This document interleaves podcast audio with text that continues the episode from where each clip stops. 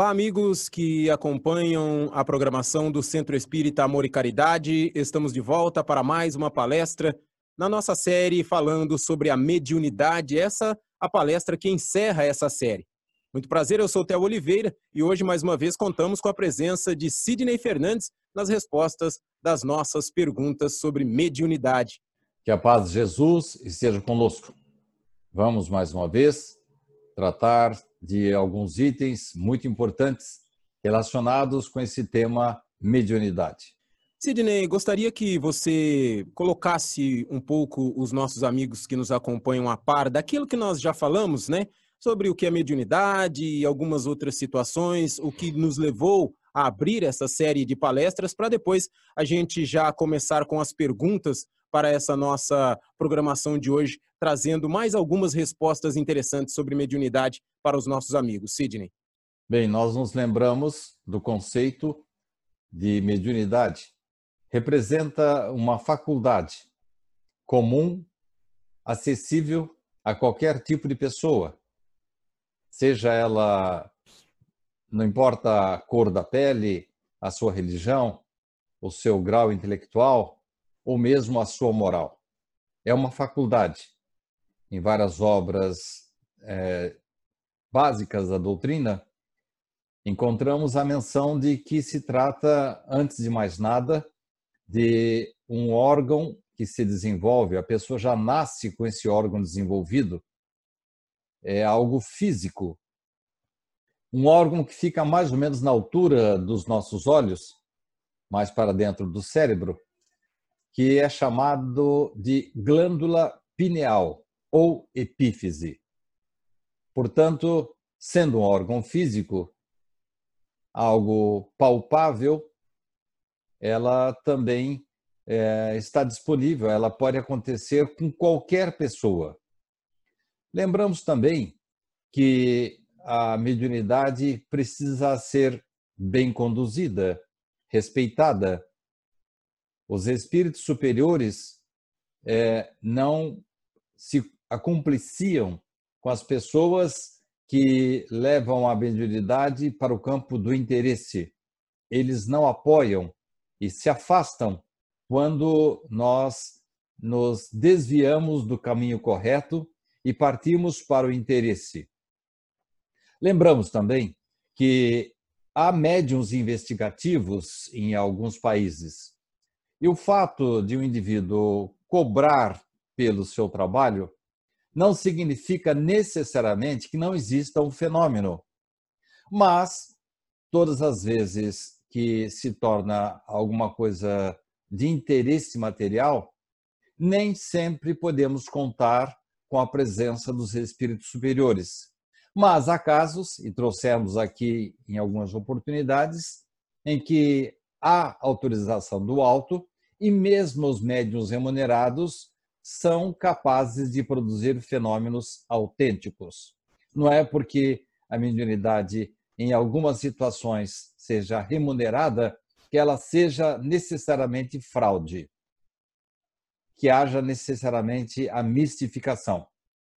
Contamos aqui algumas situações interessantes, como, por exemplo, o fato de que a maioria, a grande maioria dos brasileiros independentemente da sua religião, aceita a comunicabilidade com os espíritos. Falamos, inclusive, que isso deve-se principalmente ao fato de que o nosso país tem raízes muito fortes relacionadas com a África, com os indígenas. E, de uma maneira geral, o brasileiro acredita, aceita a comunicabilidade com os espíritos, num percentual muito mais alto do que os elementos que pertencem à religião espírita, à Umbanda, à Quimbanda e ao Candomblé e outras mais que promovem a comunicabilidade com os espíritos. O que acontece com o médium que comercializa a mediunidade? Já falamos sobre isso. Normalmente ocorre o afastamento das entidades superiores. Mas há situações em que temos é, comprovação de informações bastante elucidativas é quando a espiritualidade entende que naquele instante deve intervir no livre-arbítrio do homem. Não for assim, não haveria nenhum crime, nenhum crime sem solução.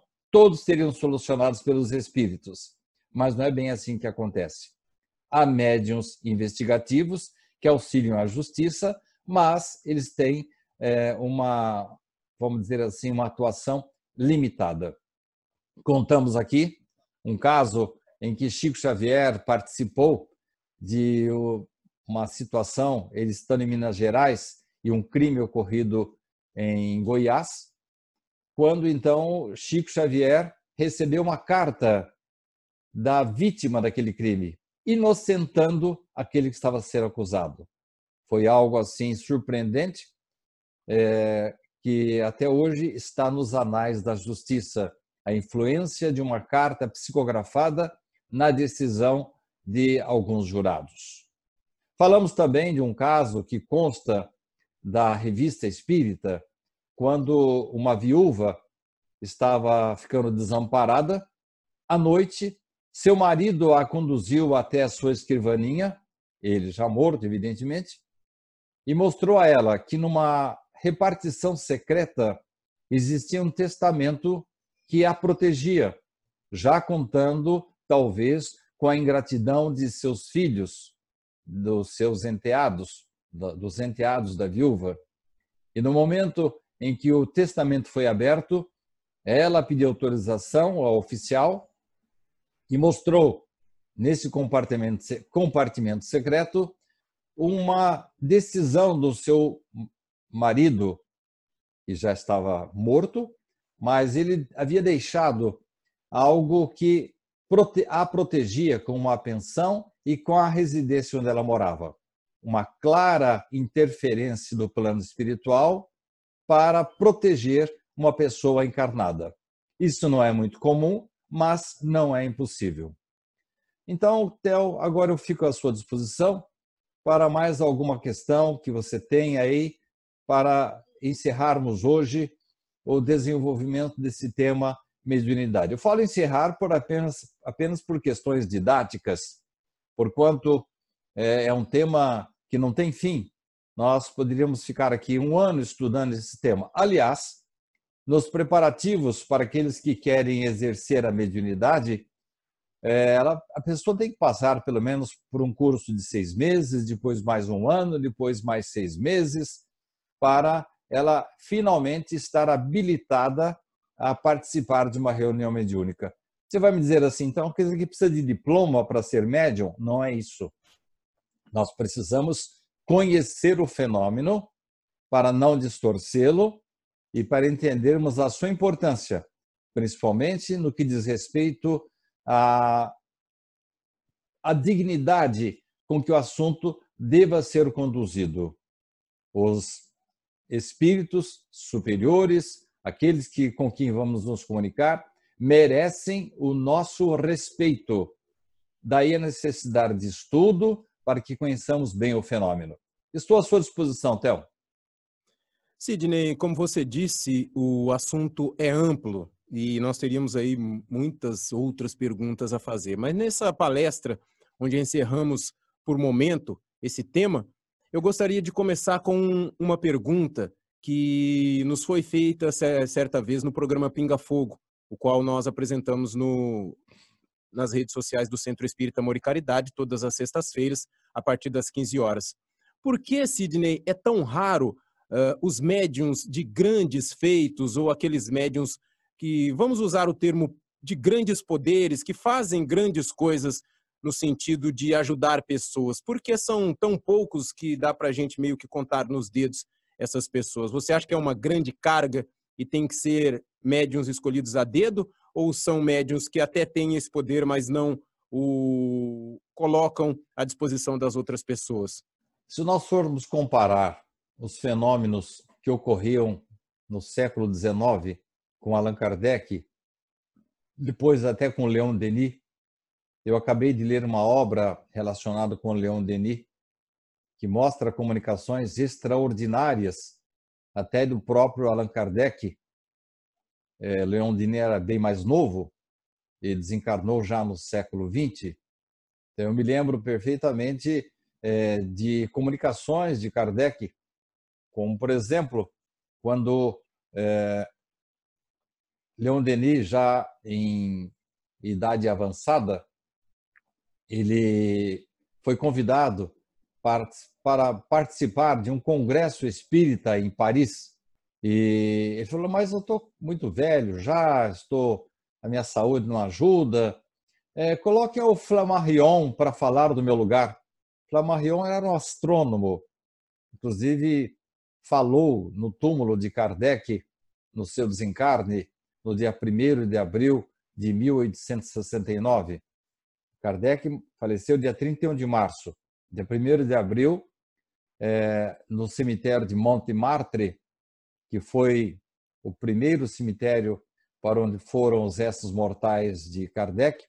Um ano depois, ele foi para o cemitério mais conhecido, o Père Lachaise. Mas Flammarion fez o discurso de despedida de Kardec. Pois bem, quando Leon Denis estava tentando se esquivar da obrigação de participar desse congresso, eu repito o que ele disse: deixe para Flammarion, que ele vai dignificar muito a doutrina nesse congresso. O médium, inspirado pelo espírito comunicante, eu acho, não tenho certeza, mas talvez fosse Allan Kardec que estivesse se comunicando, disse assim claramente para Leon Denis: Flammarion não estará lá. Mas como assim? Ele vai faltar? Ele vai se omitir? E o espírito repetiu: Flammarion não estará lá. E com efeito, Theo, alguns meses antes do congresso, Flammarion desencarnou. Nós não temos mais essas grandes mediunidades. O último grande médium foi Francisco Cândido Xavier. Temos ainda Divaldo Franco e temos outros irmãos ainda lá de Uberaba que desenvolvem um bom trabalho, mas nós percebemos de uns tempos para cá que realmente foram rareando as grandes mediunidades, mesmo porque é uma evolução natural mesmo da comunicação dos espíritos que passam a se comunicar conosco não tanto mais através da mediunidade é, inconsciente ou semiconsciente, mas o futuro da mediunidade é a inspiração, através da qual todas as pessoas, algumas mais, outras menos, poderão ter acesso às informações dos espíritos, que vêm nos trazer orientações, não necessariamente por intermédio de um médium, mas diretamente aos nossos ouvidos, soprando em nossas consciências, orientando-nos. Você vai me perguntar assim, mas eles podem influenciar nossas vidas? Próprio livro dos Espíritos diz que muito mais do que nós supomos. E eles, quando estão nos protegendo, e olha só que coisa extraordinária, Theo, todos nós temos à disposição um mentor espiritual de nível superior ao nosso para nos proteger. Você vai me perguntar, ah, mas eles só trazem inspirações, só coisas assim relacionadas com pensamento negativo. Eles nos protegem em tudo. Inclusive, o artigo que eu estou escrevendo agora mostra alguns casos de clara proteção dos espíritos. Não sei se você ficou sabendo, é, aconteceu um atropelamento de uma criança de dois aninhos que foi jogada para o alto e o carro passou com as duas rodas nas perninhas da criança. Quem vê a cena, a gravação do vídeo de câmeras de vigilância, não acredita que aquela criança saiu viva dali. E ela sofreu apenas alguns arranhões, perdeu um dentinho e um cortinho na nuca e só isso. Ninguém acredita. E aí, o que, que a ciência fala? A ciência é, dá a sua explicação mas, na verdade, tivemos ali a presença do mentor espiritual, do protetor espiritual, da equipe da espiritualidade, mercê dos méritos daquela criança, daquela família, para que a criança não sofresse nenhuma quebradura e não sofresse danos maiores. Então, Theo, É assim que os espíritos vão atuar a partir de agora, de uma maneira muito discreta, muito suave. E não podemos esperar assim atos espetaculosos, varinhas mágicas, mas sim é, inspirações dos espíritos que vão nos conduzir de acordo com a nossa sintonia para caminhos melhores. Também não podemos ficar esperando que os espíritos nos intuam bons espíritos, Theo, se nós não merecermos a sua presença. Tanto merecimento para que as coisas é, deixem de acontecer, as coisas ruins, como no caso a morte dessa criancinha.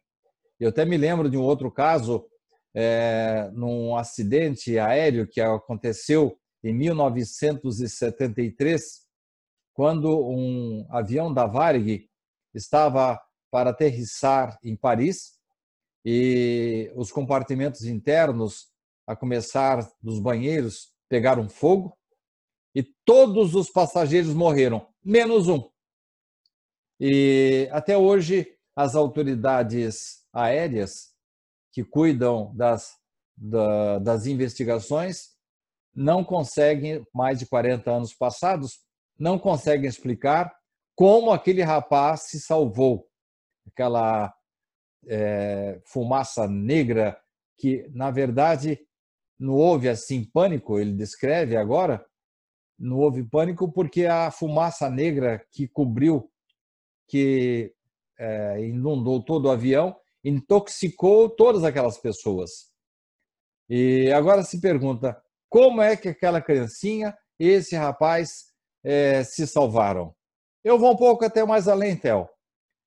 Nós estamos passando agora por um momento difícil no mundo inteiro e, inexplicavelmente, algumas pessoas é, são imunes ao vírus que está assolando o mundo inteiro. O que, que elas têm de diferente para receber essa ajuda?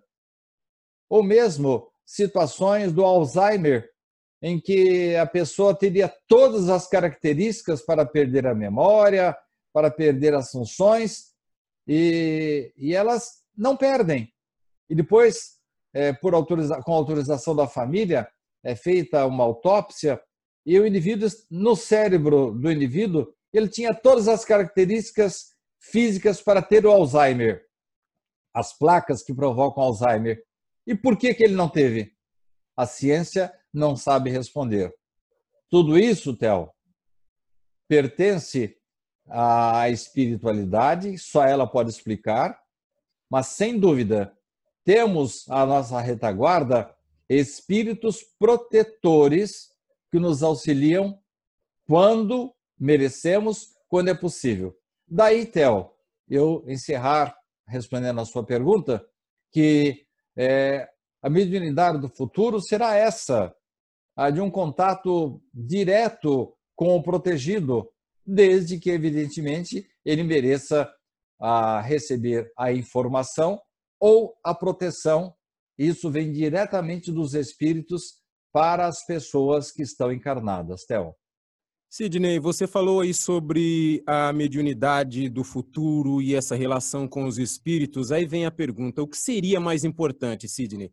Acreditar nos espíritos e ser bom médium ou promover a própria renovação moral?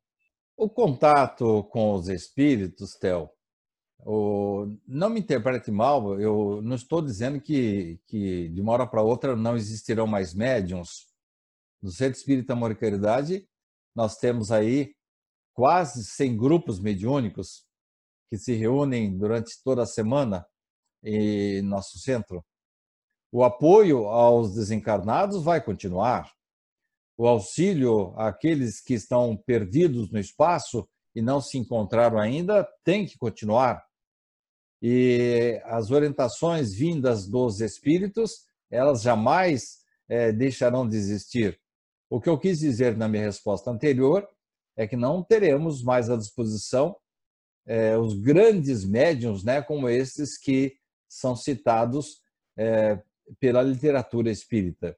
Mas, em relação à sua resposta, nós podemos dizer que a mediunidade ela é, permite que nós tenhamos um contato com a espiritualidade. Antes de mais nada, ela permite que nós tenhamos é, a, a cabal prova de que a espiritualidade existe, a continuidade da vida. Tudo isso é importantíssimo. É, os espíritos, Theo, é, eles, não sei se você está lembrado, você é jovem ainda, mas havia um comercial de vodka em que o indivíduo estava olhando para o espelho e a sua imagem, assim, toda desgrenhada, dizia para ele mais ou menos assim: Eu sou você amanhã. Estou é, dizendo para o indivíduo assim: Olha, você não toma qualquer porcaria, não, porque senão você vai ficar do jeito que eu estou. Na verdade, Theo, quando os espíritos eh, nos procuram, principalmente os sofredores, eles estão pra, dizendo para nós: olha, toma cuidado com a sua vida, toma juízo, meu filho, como diria Richard Simonetti. Toma juízo, senão você vai ficar do jeito que eu estou. Então, a mediunidade é muito importante. E pessoas de elevada sensibilidade é, nos auxiliam a ver como será a nossa vida espiritual se nós não nos comportarmos adequadamente segundo os padrões evangélicos. Mas aí eu lhe pergunto, Theo, que importa acreditar nos espíritos, ter essas formidáveis revelações, essas manifestações que nos chamam a atenção? Que importa é, se esse contato com os espíritos não nos torna mais benevolentes, mais indulgentes e mais pacientes em relação ao próximo. De que vale nós sermos excelentes médiums, bons intermediários, bons instrumentos, se nós continuamos orgulhosos, invejosos e avarentos? Todos os homens, Theo, poderiam acreditar perfeitamente na manifestação dos espíritas, nas manifestações espíritas, e mesmo assim a humanidade continuar do jeito que está. Eu acho que depois desta situação, porque a humanidade passou, é, nós vamos ter que ter mais juízo, porque a morte chegou perto de muita gente. E isso é um motivo para a gente fazer uma reflexão. Acima de tudo, Theo, nós temos que entender que mais importante do que nos tornarmos médiums bons, instrumentos bons, será promover a nossa renovação interior, continuar lutando para domar nossas más tendências e, finalmente, nos tornarmos pessoas dignas e espiritualizadas.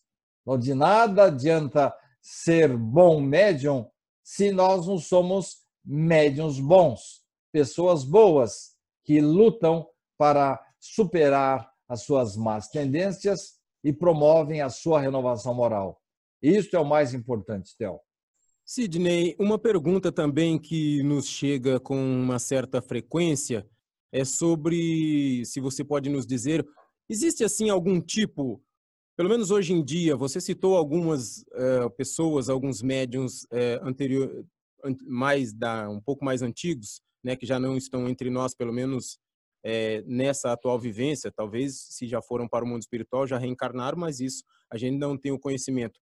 Existe algum tipo de mediunidade que hoje em dia é raro, Sidney, que antigamente, é, vamos dizer assim, era um pouco mais comum entre os meios onde a mediunidade ela é mais atuante?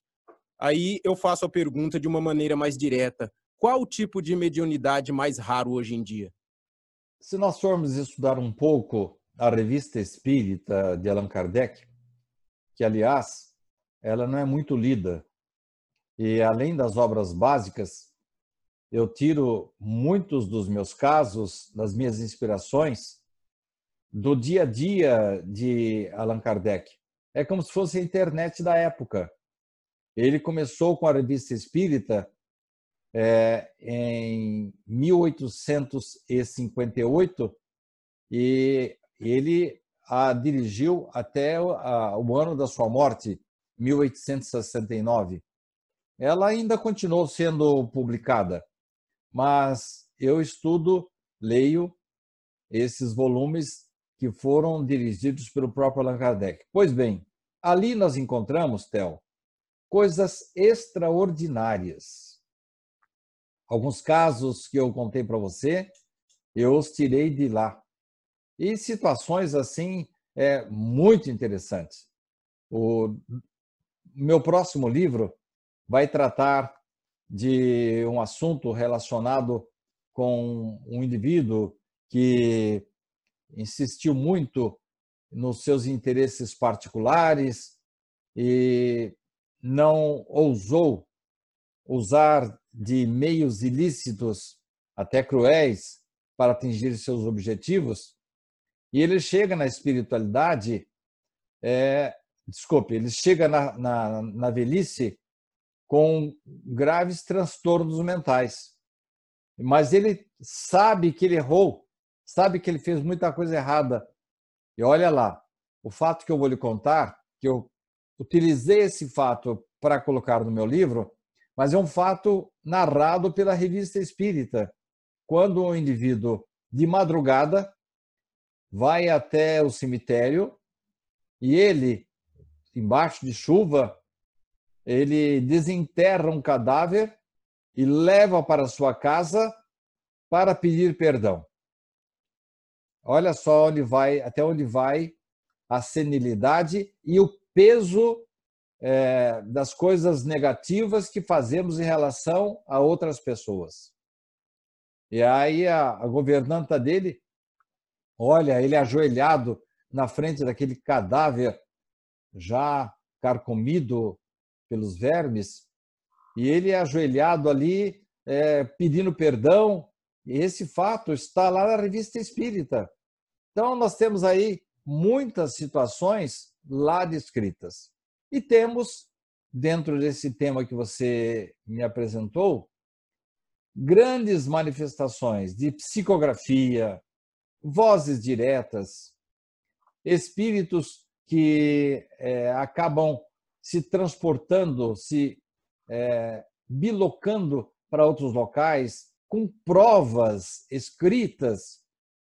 Um jovem, por exemplo, é, durante o sono, ele é conduzido. Esse fato eu utilizei no meu livro Luzes em Paris, não sei se você está lembrado, em que ele se transporta para uma outra cidade e tem contato com as pessoas daquela cidade, e tempos depois as pessoas, através de uma correspondência, comprovam, enfim, mediunidades extraordinárias.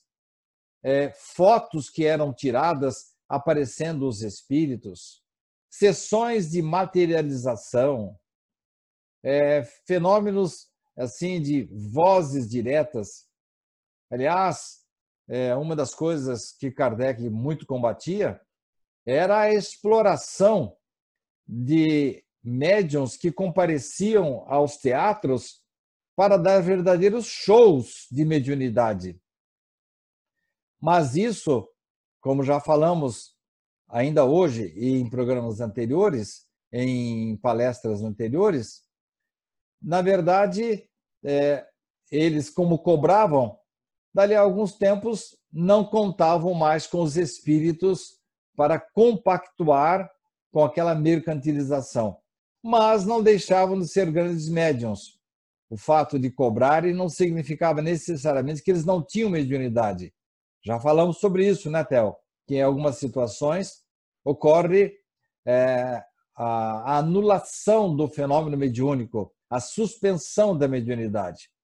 Então, Theo, aqueles grandes fenômenos de materialização, psicografia, uma coisa que não se recomenda nem por Kardec, mas ele fazia isso constantemente, é, mas ele tinha grandes médios à disposição, é a evocação.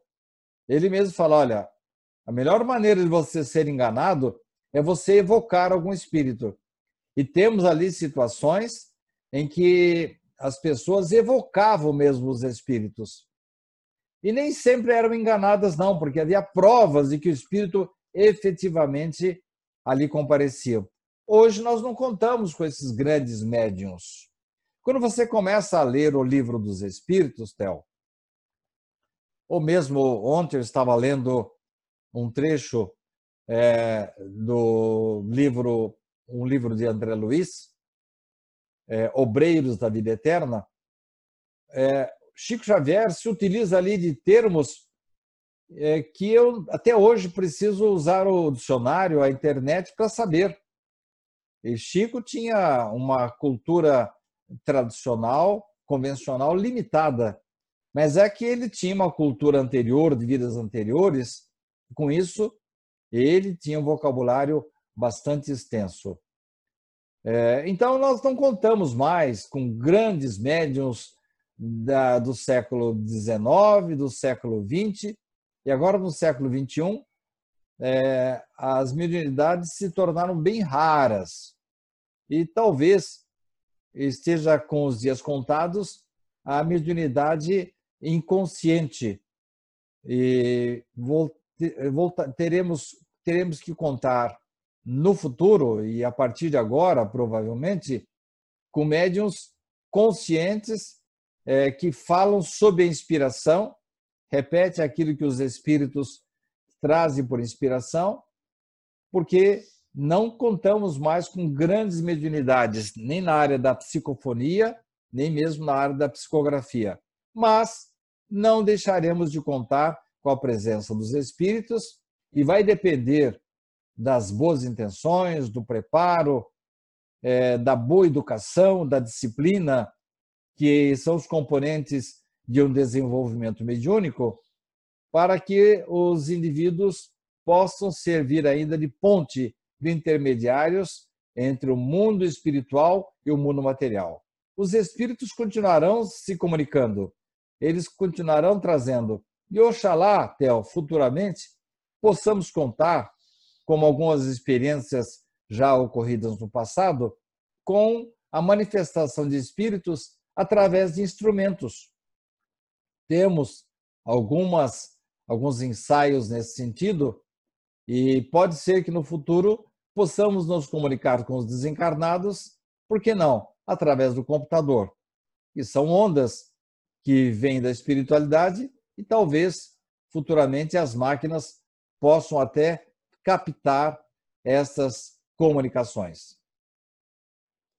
Sidney, você citou em palestras anteriores, hoje nós estamos aí nessa quinta palestra falando sobre mediunidade, onde a gente encerra aqui, pelo menos esse primeiro ciclo falando sobre a mediunidade, é, sobre não tem escolha esse ou aquele para que ele tenha o dom da mediunidade. Eu faço a pergunta: durante a minha programação reencarnatória, é possível, tem-se notícia de que eu poderia pedir para que viesse na minha próxima vida, na qual eu estou programando, como um, um médium? Isso é possível? Nós podemos preparar tanto o nosso desencarne como o, a nossa vida espiritual e, por que não, até a próxima encarnação, com os elementos que elegemos como importantes nesta vida. Então, a pessoa que estuda a mediunidade hoje poderá futuramente ter mais facilidade para desenvolver esse trabalho aqui na Terra. Mas, geralmente, isso, Theo, é resolvido no momento do planejamento da nossa reencarnação. Mas não vale aquilo que eu estou fazendo agora? Claro que vale. E isso é, vai ser levado em conta tanto pelos mentores espirituais, como por mim mesmo, no momento em que eu estiver planejando o meu retorno, um futuro retorno à vida material, uma próxima encarnação. Mas, normalmente, Theo, quando nós desencarnamos, nós passamos a olhar as coisas sob outro ângulo. Algumas coisas às quais damos muita importância agora, lá na espiritualidade, eh, não damos essa importância. E, por outro lado, coisas em relação às quais estávamos assim um pouco distraídos, depois, quando tomamos conhecimento, e isso também não acontece de uma hora para outra, é um assunto que vamos falar futuramente, as recordações, mesmo lá na espiritualidade, são gradativas. Nós não suportaríamos as realidades de vidas anteriores. Pois bem, Theo, quando estivermos nos preparando para uma nova vida, é, esses, todos esses elementos vão ser colocados na balança. Tanto essa decisão, essa eventual decisão sua atual de futuramente você ser médium, como as suas vidas, suas vidas pregressas, as pessoas com quem você teve contato, os reencontros que você tem na espiritualidade e como serão os objetivos que você terá que alcançar na sua próxima vida, quais são os degraus que você vai ter que percorrer. Então, Theo, não é impossível, mas é, muita coisa tem que ser considerada no momento que estivermos no planejamento da nova vida. Sidney, é, em se tratando também de a pessoa vir com a mediunidade, já falamos também sobre as pessoas que querem usar, as pessoas que não querem usar, o fato dela dar uma afastada ou não. Aí vem a pergunta, que também já foi feita no nosso programa Pinga Fogo. Qual é a minha responsabilidade quanto à mediunidade em eu sendo médium? Coincidência ou não, Theo, eu li sobre esse assunto ainda ontem nessa obra de André Luiz, Obreiros da Vida Eterna, sobre o mandato mediúnico. Ah, o simples exercício do mandato mediúnico não nos habilita a ter um desencarne melhor, a ter privilégios, a ter uma proteção espiritual. Mesmo porque, Theo, a mediunidade é uma faculdade. Agora, há pessoas que vêm com compromisso mesmo. Elas vêm como médiums tarefeiros. Tem na sua programação espiritual exercer tarefas ligadas à mediunidade. Isso é uma coisa muito séria. É como se você assumisse um compromisso com o seu filho e depois, é, passadas algumas horas, você fala, ah, não, não vou fazer isso não. Seu filho vai olhar você de frente, pai, peraí, você não se comprometeu comigo? Você não prometeu isso para mim? Ah, pois é, Robin, é verdade, prometi sim. Então, então tá bom, tá, então vamos, vamos fazer. Isso acontece também com o compromisso que assumimos perante o mandato mediúnico. Quando nós falamos que o indivíduo não é obrigado a exercer a faculdade, estamos nos referindo a essa sensibilidade um pouco acima da nossa. Mas quando vem um tarefeiro como esse que está sendo objeto da mídia agora, ele vem com poderes, vem com fluidos, vem com magnetismo vem com uma equipe espiritual que vai assessorá-lo para fazer o bem. E ele, como diria minha avó, rói a corda e resolve é, desviar-se do, do seu caminho, ou usar mal a sua mediunidade, ou usar para interesses escusos, isso é uma coisa séria.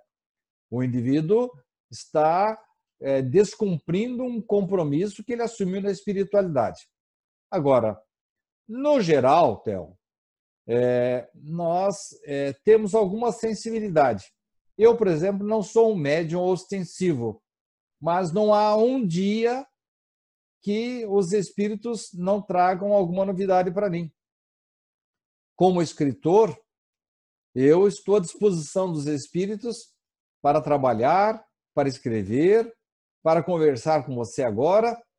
Muitas coisas que estamos conversando, eles estão me intuindo aqui, olha, fala isso agora.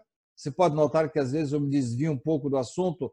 São os espíritos que falam, olha, lembra daquele caso ali, conta isso agora. Então, eles estão me ajudando, estão me orientando. É uma maneira de você exercer o seu mandato mediúnico também. Assim como é também, Theo, você como radialista, que desenvolve um trabalho maravilhoso desinteressadamente, porque você ama esse trabalho, eu sei que no momento em que você está lá, é, você é, é, é, muito sensível, é uma pessoa de, de bons princípios. Eu sei que você sempre está falando para orientar as pessoas para o bem, para incentivar a sua vida, para dar mais entusiasmo, para evitar a tristeza. Eu sei, por exemplo, de uma pessoa que não desgruda o rádio para ouvir você. Ele é destituído de visão. Você sabe de quem eu estou falando. E ele adora ouvir você. Para ele, você é uma coisa muito importante. Você não, não está deixando de exercer, Theo, de uma certa forma, um mandato mediúnico, mas de uma outra forma, como radialista, uma pessoa sensível às influências dos espíritos, e você está com as suas antenas ligadas constantemente, e eu, eu tenho certeza, você nunca me falou isso, mas eu vou fazer a pergunta de público para você. Não acontece, às vezes, Theo, quando você está lá no rádio, lidar assim, na veneta, de falar alguma coisa, ou de se fazer alguma citação, ou mesmo alguma coisa que nós conversamos aqui, não vem para você a lembrança, olha, eu vou falar isso porque vai ser útil para as pessoas que estão me ouvindo. Isso não acontece com você, Theo?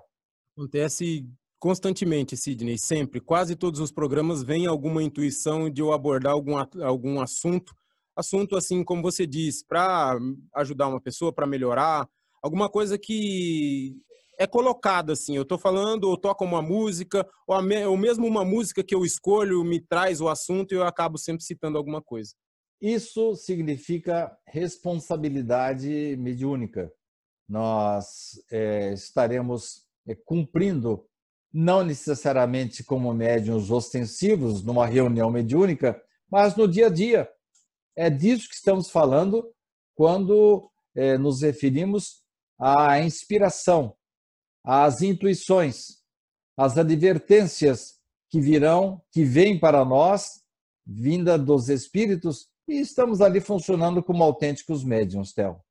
Sidney, é, a gente já falou, abordamos vários assuntos e muitas vezes as perguntas elas meio que retornam com um, uma outra colocação, mas pode ser que a resposta é a mesma ou não. Aí eu pergunto para você: quem tem a chave para o acesso ao médium? Porque, vamos supor, uma pessoa que visita uma casa espírita ou até mesmo um centro de umbanda, ela tem uma preparação para o processo na hora que for praticar ali a, a recepção da mensagem ou do espírito em si. Mas uma pessoa que não tem esse conhecimento, mas é um médium, existe o, o fator dela andar desamparada, des, é, aberta, Sidney, e o espírito poder se aproveitar dessa pessoa de alguma maneira, é, não assim para fazer o mal, mas de o espírito usar essa pessoa de algum jeito para que ele possa se beneficiar e com isso acabar prejudicando essa pessoa? É, existe sim essa porta aberta ou não? Se o, a pessoa tem a chave, ela pode perder essa chave, essa chave pode ficar com o espírito. Como funciona esse processo em uma pessoa que tem um certo desconhecimento desse processo, Sidney? Ninguém jamais está desamparado, seja qual for a situação dela, seja qual for a sua cultura, a religião. Um irmão nosso que comparece a uma igreja evangélica e de repente tem as inspirações para falar, eles vão dizer: olha, é o Espírito Santo que está se manifestando. Não importa o nome, você já está, deve estar lembrado que numa das respostas dos Espíritos, eles não se importam muito com o nome, com quem, é, com o qual os chamamos. Então, em qualquer circunstância, Theo, jamais nos falta o amparo da espiritualidade. Nosso protetor espiritual não permite que os espíritos nos façam de gato e sapato. Agora, vem uma outra parte. Mesmo que a pessoa tenha conhecimento doutrinário, aí voltamos àquela questão sua lá. É, bom, é, é interessante que você seja um bom médium ou um médium bom. Se você for um. Vamos tirar a palavra médium. Se você for uma pessoa boa, você leva a vida a sério, uma pessoa que pode até não ter religião, mas é espiritualizada, tem empatia, preocupação, solidariedade com o seu semelhante, naturalmente, Theo, você vai ser envolvido por um elo, um halo de proteção que não vai permitir que o espírito faça com você o que bem entenda.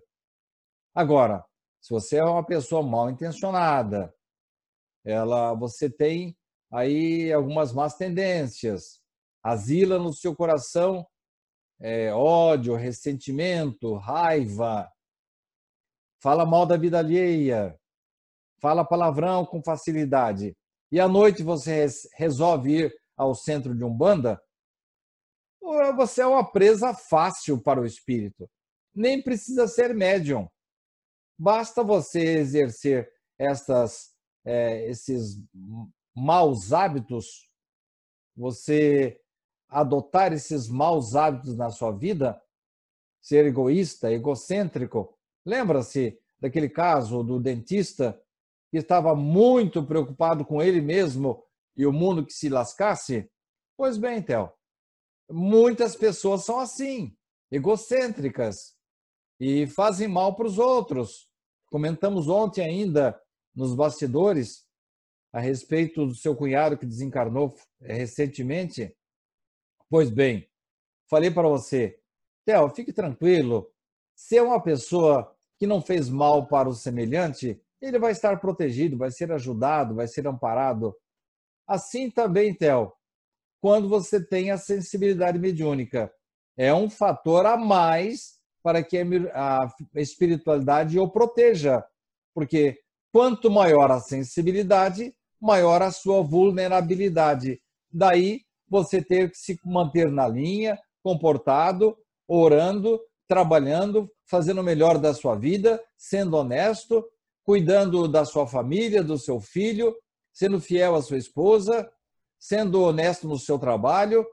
Isso tudo, Theo, provoca a atração de bons espíritos que vão protegê-lo em qualquer situação, independente do local que você esteja, da religião que você professe, é, do ambiente que você esteja, você vai ser protegido pela espiritualidade.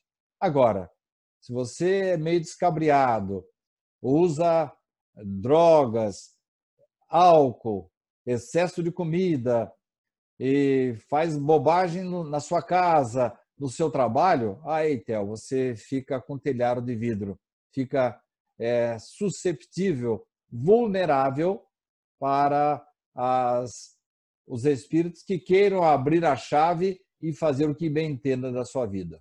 Sidney, por último, não menos importante nessa nossa série de palestras sobre a mediunidade, uma pergunta é, assim meio, né?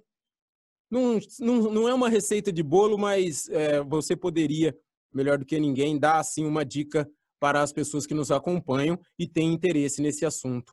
Como usar a mediunidade na prática, Sidney? Richard Simonetti costumava dizer que o, não se concebe que o médium esteja afastado das atividades da casa espírita.